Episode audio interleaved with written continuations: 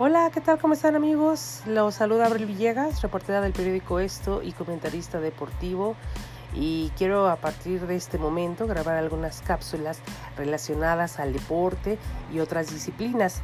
Lo importante de esto es saber qué es lo que está pasando con los eh, deportistas, cómo están entrenando, pero sobre todo después del aplazamiento de los Juegos Olímpicos. Cabe destacar que en el transcurso de dos semanas arrancaría esta justa deportiva, sin embargo tuvo que ser aplazada.